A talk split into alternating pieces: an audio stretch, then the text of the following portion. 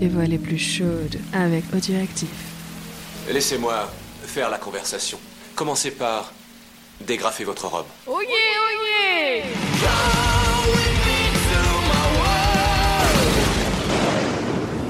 Bon, bonjour tout le monde, je continue euh, la lecture de Mexico Melody et du coup je suis le choix donc d'aller à la pyramide.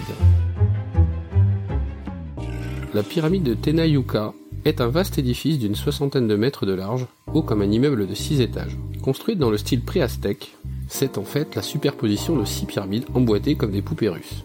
Consacrée au culte solaire, elle représente des millénaires de cultures et de civilisations successives.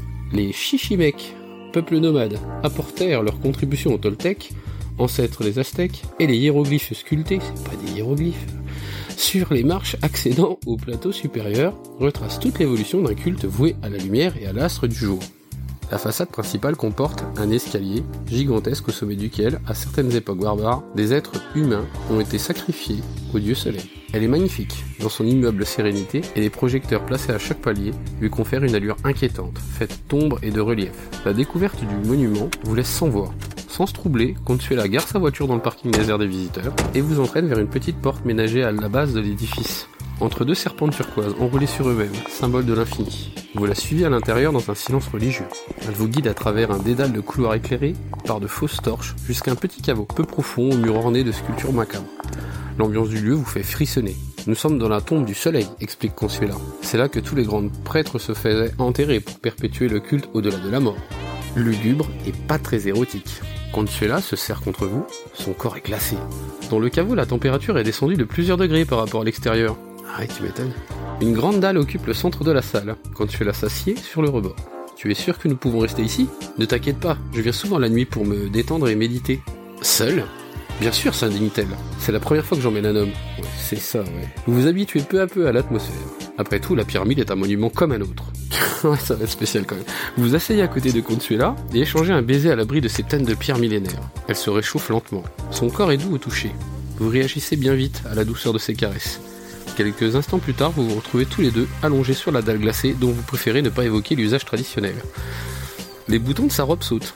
Elle apparaît vêtue d'un slip minuscule et d'un soutien-gorge transparent sous lequel reposent d'adorables petits seins aux aréoles sombres. Votre main se glisse dans un bonnet, palpe une masse de chair ferme et soyeuse. Son mamelon tout érigé provoque une agréable sensation au creux de votre main. Oubliant les aztèques et la solennité du lieu, vous vous enhardissez à écarter l'élastique de son slip. Ah ouais, on parle d'élastique de slip quoi. Les poils de son pubis sont doux au contact. Elle a le bas-ventre bien fourni. Oh, c'est super, c'est très élégant. Ses jambes s'écartent pour vous aider. Son sexe est tout humide et son clitoris gonflé de désir. Votre doigt joue sur ses contours, effleure ses lèvres et s'incruste lentement dans sa vulve, offerte à vos caprices. Consuela lève vers vous un regard chaviré et ses lèvres laissent filtrer un premier soupir. Votre doigt s'enfonce davantage. Les parois de son méa sont onctueuses et humectées comme la bouche d'un petit animal. La fissure se resserre soudain. Vous la regardez. Elle rougit une nouvelle fois. Pas de doute, il vous est impossible de vous frayer un chemin plus avant. Oui, murmura-t-elle, je suis vierge. Je ne comprends pas, soufflez-vous. Nous nous connaissons à peine, tu ne vas pas m'offrir. Elle secoue la tête, des larmes dans les yeux. Non, dit-elle, je dois rester jeune fille. Mon frère le saurait si je perdais ma virginité avant mon mariage. Comment il peut donc le savoir C'est proprement dégueulasse. Vous vous redressez. Mais alors pourquoi m'as-tu conduit ici? Tu devais bien te douter que... Ne t'inquiète pas, j'ai déjà connu des hommes. Il y a d'autres moyens sans atteindre à mon honneur. Hypocrisie de bien des peuples latins. Oui, oh, s'il vous plaît, hein. C'est pas vrai, c'est plutôt américain. Les femmes acceptent tout, tant que leur sceau naturel demeure intact. Tu veux bien? murmure-t-elle, le visage tendu par l'inquiétude. Vous la rassurez d'un baiser. Heureuse, elle vous prend dans ses bras et lance sa main en avant à la recherche de votre monde qu'elle libère bientôt pour lui prodiguer une caresse d'une incomparable douceur. Puis elle vous prouve que sa bouche n'est pas frappée de la même interdiction que son entrecuisse, et vous vous laissez faire, étendu sur le dos, une main effleurant sa cuisse et ses fesses bombées qu'elle cambre juste sous vos yeux. La caresse dure une éternité. Elle a une langue agile, sait se servir de ses lèvres et vous abandonne chaque fois en un agaçant délice à l'oreille du plaisir. À votre tour de la goûter. Elle se met à califourchon, ses cuisses de chaque côté de votre visage, son sexe intouché ruisselle de désir. Votre langue s'égare, fouille entre ses fesses. Pendant plus d'une heure, le centre de la pyramide dédiée au soleil devient le temple de l'amour et du plaisir. Prends-moi, dit-elle enfin, comme si je n'étais pas vierge. Elle s'étend sur le dos, lève ses cuisses bien haut, genoux repliés, ventre offert. Sa toison brune s'entr'ouvre sur des reliefs secrets, bruns et luisants de sa sève. Elle écarte ses fesses d'une main et vous guide entre ses reins. Les yeux fermés, vous ne pouvez faire la différence entre la fermeté dilatée de son rectum et son antre vaginal que vous ne posséderez jamais. Ses gémissements se transforment en cris. Ses doigts s'agitent contre vos ventres.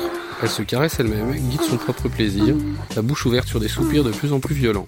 Votre plaisir se répand en elle avec une force insoupçonnable. Les genoux meurtris sur les arêtes de la dalle, vous vous cambrez en un ultime spasme. Du haut de cette pyramide, un certain nombre de siècles vous contemplent et détournent les yeux pudiquement. Oh, cette blague avec Napoléon. Il est plus de minuit, s'exclame Consuela en consultant sa montre. Il faut que je rentre. tu m'étonnes. Elle se rajuste précipitamment, vous donne un rapide baiser et vous entraîne à l'extérieur de la pyramide. Je ne comprends pas. Pourquoi es-tu si pressé? Tu sais que mon frère habite dans le même immeuble que moi. Il ne manquerait plus qu'il rentre à l'improviste et ne voit pas ma voiture. Je n'ai aucune envie de répondre à ces questions. Les rues de Mexico sont encore très animées. Les bus circulent toujours et sont pleins à ras Des gosses jouent sur les trottoirs. Les devantures de certains magasins sont encore illuminées. Il est presque 1h du matin. Consuela vous dépose devant le Continental. On se revoit demain? Peut-être, si ton frère s'absente de nouveau. Elle baisse la tête, vexée. Vous l'embrassez et lui promettez de l'appeler. Promesse que vous avez peu de chance de tenir, car demain, n'oubliez pas, est le jour du départ pour Acapulco. Acapulco vous attend Mélodie. Reportez-vous à la page 126. Et c'est derrière cette petite attitude de petit salopard que je vais vous quitter et vous souhaiter une bonne continuation. Bisous à tout le monde.